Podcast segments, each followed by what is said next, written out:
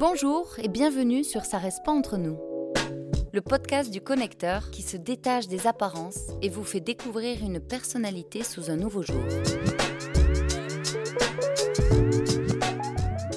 Alors je suis ravie d'accueillir euh, Paul Carit, directeur général du Crédit Agricole Pyrénées-Gascogne, euh, ici euh, au connecteur à Biarritz. Paul, comment est-ce que tu vas?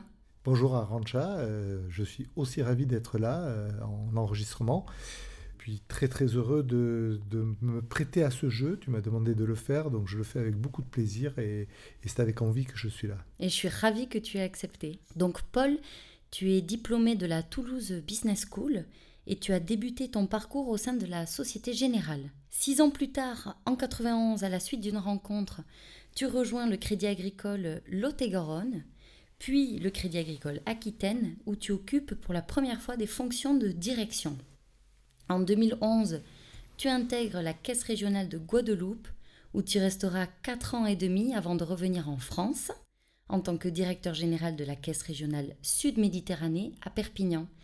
Et enfin, en 2020, une proposition t'est faite pour revenir sur tes terres d'origine en prenant la direction du CA Pyrénées-Gascogne. Est-ce que cette euh, brève description d'un long parcours est correcte? Elle est euh, correcte, elle est quasiment complète. Je pense qu'il n'y a pas été cité l'étape que j'ai passée chez LCL. Mais ce qui est intéressant au-delà du, parcours en tant que tel, c'est la colonne vertébrale. Qu'est-ce qui a structuré ce parcours? Tout à fait. En fait, euh, je peux dire que je suis dans la banque par hasard et au Crédit Agricole par choix. C'est-à-dire que je suis fils d'une lignée d'entrepreneurs et euh, quand je suis arrivé à faire mon choix d'orientation professionnelle, il a fallu que hum, je, regarde un petit peu euh, que faire, quoi faire. L'entreprise familiale n'était plus dans le giron familial et, à partir de ce moment-là, j'avais une envie, c'était euh, de continuer d'entreprendre. Donc je, suis rentré à l'école de commerce Toulouse, ensuite à quoi euh, une opportunité, la générale, une période de formation complémentaire, et je me suis dit, tiens, ça va me donner l'occasion d'aller conseiller de la clientèle d'entreprise et, vraiment d'ouvrir mon spectre par rapport au secteur d'activité et de préciser mon projet professionnel. Donc je suis parti effectivement, comme tu le disais, pendant six ans. Ça a duré, j'ai bougé beaucoup. En six ans, j'ai fait Nîmes, Paris, euh, Bordeaux, Brest. Et à ce moment-là, j'ai eu une rencontre tout à fait euh, fortuite et en même temps extraordinaire. Le monde du crédit agricole. Arriver à avoir cette capacité de travailler dans une entreprise je dis bien une entreprise acteur du territoire parce que ce n'est pas une banque en tant que telle, c'est euh, des caisses régionales, donc des, banques qui sont indépendantes les unes des autres, complètement autonomes, et euh, ça permet d'être euh, dans un bon mix entre l'entrepreneuriat et aussi travailler pour un grand groupe. Après, nous travaillons avec d'autres caisses régionales, mais il faut le préciser, nous sommes une banque autonome, d'où le fait d'être directeur général et pas directeur régional.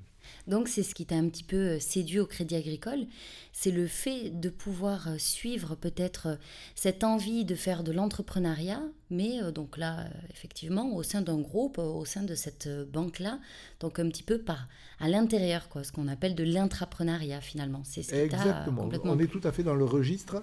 Alors pour, pour préciser par exemple, hein, on peut faire aussi le choix, comme je l'ai fait moi, de vouloir occuper des postes à haute responsabilité et donc de pouvoir bouger d'une caisse régionale à l'autre, toujours avec ce contrat de travail local, mais ça permet aussi de passer des échelons euh, de directeur, de directeur général adjoint et de directeur général.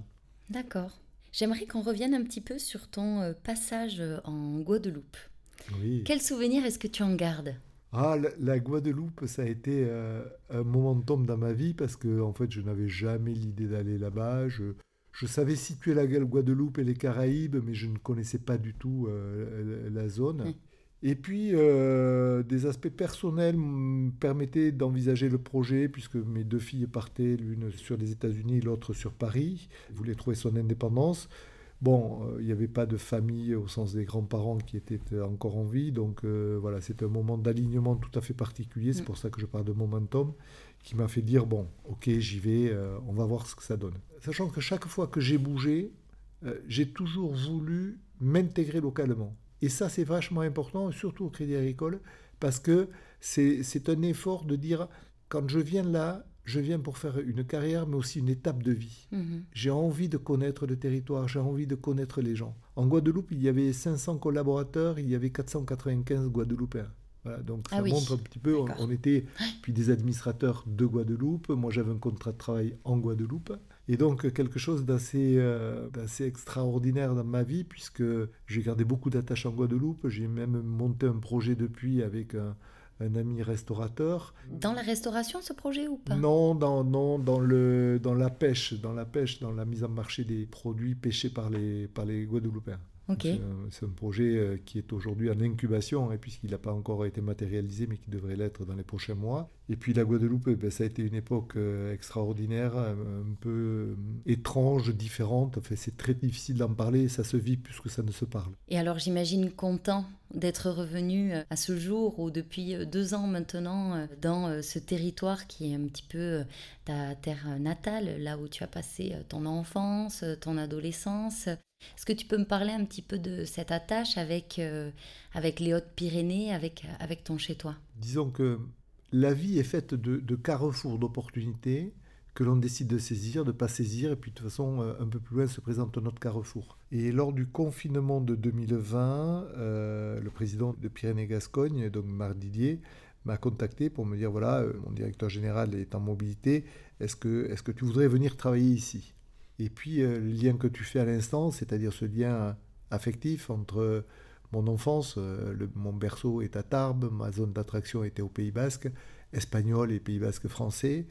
Et effectivement, de, revenir chez soi, c'est un, moment très très particulier.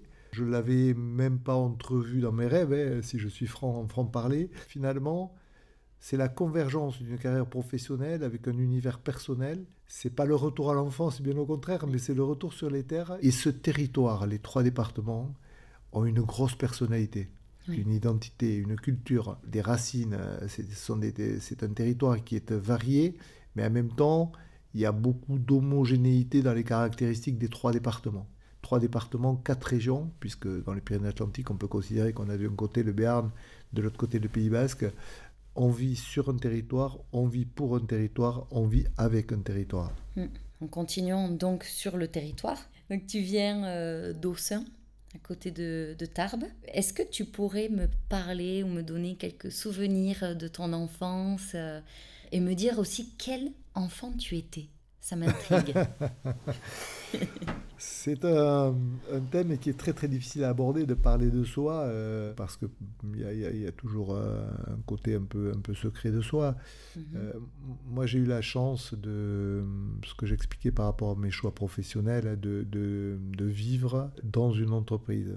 C'était une entreprise de négoce de vin qui était mhm. la quatrième génération. Euh, mon père était l'aîné de six, donc il avait, il avait pris la succession et la maison était à l'intérieur même de l'entreprise. Donc euh, un rapport aux gens qui était tout à fait particulier. Le matin, j'étais gamin, je courais, il y avait, pas mal d'espace. Et puis j'allais vers 10 heures parce que je savais que c'était le moment où ils se retrouvaient, ils, faisaient un break. Il y avait euh, les grillades, il y avait le vin qui va bien et tout ça avec. Et moi j'étais gamin, j'étais ébahi et je regardais ça et puis j'en profitais aussi. Et puis j'étais j'étais le, petit que tout le monde aimait bien. Hein, il me tapait sur l'épaule et puis il me disait Tiens, viens boire un coup. Il devait souvent rigoler d'ailleurs de me voir là et, de voir mes réactions après un ou deux verres de vin rouge. Et voilà, c'était très très particulier. Ça, ça a beaucoup marqué euh, mon, mon, enfance. Après, euh, tu disais quel enfant j'étais. Ben, J'allais dire comme tout le monde, mais c'est pas peut-être pas vrai. Très turbulent, très. Euh, j'aimais bien les sensations, j'aimais bien les sports euh, type le rugby ou le ski. Enfin, j'aimais bien tout ce qui était un peu casse-cou. Voilà. Mais si j'ai si j'ai bien compris, tu es resté euh, casse-cou sur, euh, sur le tard aussi, si je peux dire. Oui, sur le tard aussi. il y a, encore deux ans quand même, il t'est arrivé quelques petits pépins, mais c'est par rapport à ton goût de l'aventure et, et, des sensations fortes. Tu peux m'en parler un peu? Oui, alors après là tu rentres dans, un domaine qui était nos propos antérieure à, aujourd'hui et euh, dans laquelle je me suis livré, dans laquelle tu as eu l'art de, de, m'inciter à me livrer. Effectivement, c'était c'est une période qui était 2019-2020, les deux années euh, avant le confinement et juste pendant le confinement, où, euh, où par dépit de ne plus pouvoir faire certains sports, je me suis lancé dans le, dans le VTT, ayant un petit passé de, de, motocross. J'avais pris le VTT pour, pour une moto de cross et malheureusement, il y a des chutes. Il y a des chutes à répétition qui m'ont valu quelques, quelques petites fractures répétées. Je pense que sur l'année 2019 et 2020, j'ai eu cinq opérations chirurgicales différentes. Dont quelques-unes avec anesthésie générale.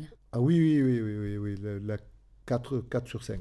voilà. oh, c'est un bon quota, c'est un bon ratio quand même. Ouais, alors c'était un retour de flamme, mais maintenant j'ai calmé le jeu. Euh, puis je suis arrivé ici, euh, quand on fait du VTT ici, les, les, les chemins sont quand même plus euh, boueux, donc il y a plus de terre et autres. Quand on tombe, ça fait un petit peu moins mal, alors que là-bas c'était plutôt des rochers, donc ça, ça cassait très rapidement. Mais on peut dire que ça fait partie euh, d'une de tes passions, euh, le sport, euh, les défis sportifs. tu en as quand même beaucoup, un panel assez large. le sport, c'est à un moment donné engager quelque chose, sans toujours voir d'ailleurs les, les, risques, hein, mais, mais, davantage voir le plaisir, les opportunités. Et, bien évidemment que, que ben, des fois, il y, a le, il y, a le, revers de la pièce. Mais je, pense que ce qui détermine davantage le sport, c'est l'expression de ce que je suis, de ce que je vis, de comment je vis les choses. Et j'aime bien cette notion d'engagement, de, rentrer dans une nouvelle histoire, de, prendre des risques et d'assumer après les risques. Complètement. Mais il y a une notion aussi euh, d'intensité euh, dans les sports euh, que tu as pu faire. de la plongée, typiquement. Tu me disais oui, que... Plongée sous-marine, fait, tout ce qui, tout ce qui à un moment donné a mené de, rompre avec ce que l'on connaît. Effectivement, j'ai fait beaucoup de plongées, alors en Guadeloupe, parce qu'après j'en ai fait un petit peu euh, sur euh, les côtes catalanes, mais c'est pas le même, le même agrément. Hein. En Guadeloupe, il fait chaud, on voit très très clair, il y a une superbe faune, donc on est dans des conditions idéales. Et très rapidement, j'ai passé mes niveaux 3. L'objectif, c'était de descendre à 60 mètres. J'ai mes filles aussi, donc de partir en autonomie comme ça, de de découvrir euh, un monde que peu de gens connaissent et euh, dans lequel on sait aussi qu'il peut y avoir beaucoup de risques physiques. La face de risque était pour moi euh, un petit peu mise au fond. Je savais que ça existait, mais c'était pas le mon, ça ne fixait pas ma préoccupation. Donc, c'est-à-dire que la, la, satisfaction et tout le reste, tout le positif, prend le dessus sur la conscience du risque qui pourrait justement apporter ce stress. Je trouve que c'est bien dit et ça me va complètement. Ça illustre complètement ce que, ce que j'ai vécu. En entendant ces propos, je me dis, mais est-ce que finalement, il n'y a pas une dose d'inconscience Quelque chose qui n'est pas conscient et que donc euh, on, on, le prend parce que justement, on le, on le, le, matérialise pas très bien. Après, effectivement, ce que je cherche là-dedans, c'est la notion de la sensation. C'est-à-dire d'arriver à avoir un moment où il y a une mise en danger maîtriser, encore une fois. Hein, tout à l'heure, on parlait de, de, de, la terre et du, et du feu. Euh, voilà, une mise en, danger, mais une mise en danger qui est quand même. Nous, les banquiers, on aime bien que le risque soit encadré. Quoi. Bah, c'est ça. Jusqu'où ne pas aller trop loin. C'est ça. Et donc, euh, voilà, donc je pense que j'ai réussi toujours à marier ces deux équilibres. Et de temps en temps, ben, des chutes, de temps en temps des fractures, de temps en temps des. Et qui, fait partie, euh, qui font partie entièrement du package, quoi. Tout à fait. Tout à fait. Du cadeau final. Encore maintenant. Encore maintenant. tu m'as dit aussi que tu avais un super euh, défi là euh, à vélo. Est-ce que tu t'y prépares Alors, pour les personnes qui écoutent, eh oui. de quoi on parle? Toujours dans, dans, dans, cette volonté d'aller goûter quelque chose qu'on ne connaît pas. Euh, il y a peu de ça, on était en train de discuter avec des administrateurs de la caisse régionale et puis on parlait des défis sportifs. Et là, on s'est dit, mais pourquoi on ne ferait pas quelque chose ensemble? On ne savait pas quoi, et on s'est dit, ben, pourquoi pas faire une sortie vélo? Et bien évidemment, euh, l'excès étant là, euh, la sortie vélo s'est transformée en défi d'aller monter le Tourmalet. On fera ça le samedi 24 juin, sachant que autant je fais du VTT, autant je n'avais même pas un vélo de route quand on a décidé ça. Et voilà, donc maintenant on est en train de se challenger un petit peu. Et puis on voit bien dans les conversations, ce qu'on pensait être une petite balade, sortie entre amis, mais de temps en temps, on se pique un petit peu pour se dire, bon, mais voilà, euh, qui va passer, qui va arriver en haut, à quelle vitesse. Ah Donc on est... Euh, voilà, il n'y a pas forcément une performance de temps, euh, etc. Quoi. Je pense que le Tourmalet, il doit faire de... Entre Sainte-Marie de Campan et en haut, il doit y avoir 1300, 1400 mètres de dénivelé. Voilà, sur, une distance qui doit avoisiner les, les, 14-15 km. Donc c'est quand même pas mal. Oui, c'est quand même pas mal. C'est quand même pas mal. Il y, a, des, il y, a, des zones qui, qui sont assez pentues, oui. Tout à fait. Très bien. Donc le lendemain, ça sera des énormes courbatures au niveau des mollets et des cuisses. Quoi. Il faut rien prévoir le jour d'après. Hein. Oui, mais comme on est entre amis et que l'on a voulu donner une tonalité conviviale, on sera accueilli en haut par euh, l'un d'entre nous qui est berger et qui euh, nous a proposé d'avoir un petit barbecue euh, pour ah, justement se restaurer tous ensemble, ceux qui font du vélo et ceux qui n'en font pas. Ah, c'est royal. Voilà. En effet, en effet, c'est bien. C'est vrai qu'il faut toujours une petite carotte au bout du bâton. Quoi. Et on accompagnera ça avec un bon verre de vin malgré tout. Mais j'espère bien, il faut. On passe un petit peu dans la phase connexion. Quelle est la personne que tu inviterais chez toi pour dîner que tu as envie de recevoir et avec qui tu aimerais avoir une discussion? Je suis euh, très attaché au rugby et j'aurais pris euh, facilement quelqu'un de rugby, euh, un rugbyman comme Antoine Dupont par exemple, hein, dont tout le monde connaît les qualités, mais dont je connais un petit peu de la vie personnelle. Voilà, c'est une personnalité que je trouve très attachante, en même temps avec une tonalité amicale mm. qui met à l'aise et puis, puis qui a des choses à raconter sur tout ce qu'elle vit actuellement. Donc voilà, et le, le petit clin d'œil, c'est que je me suis marié chez ses parents à l'époque.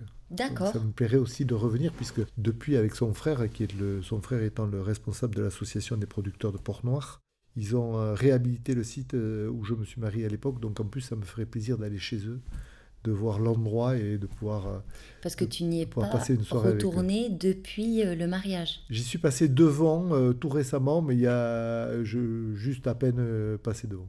Ok. Pour terminer, qu'est-ce que tu n'as pas fait que tu aurais aimé faire?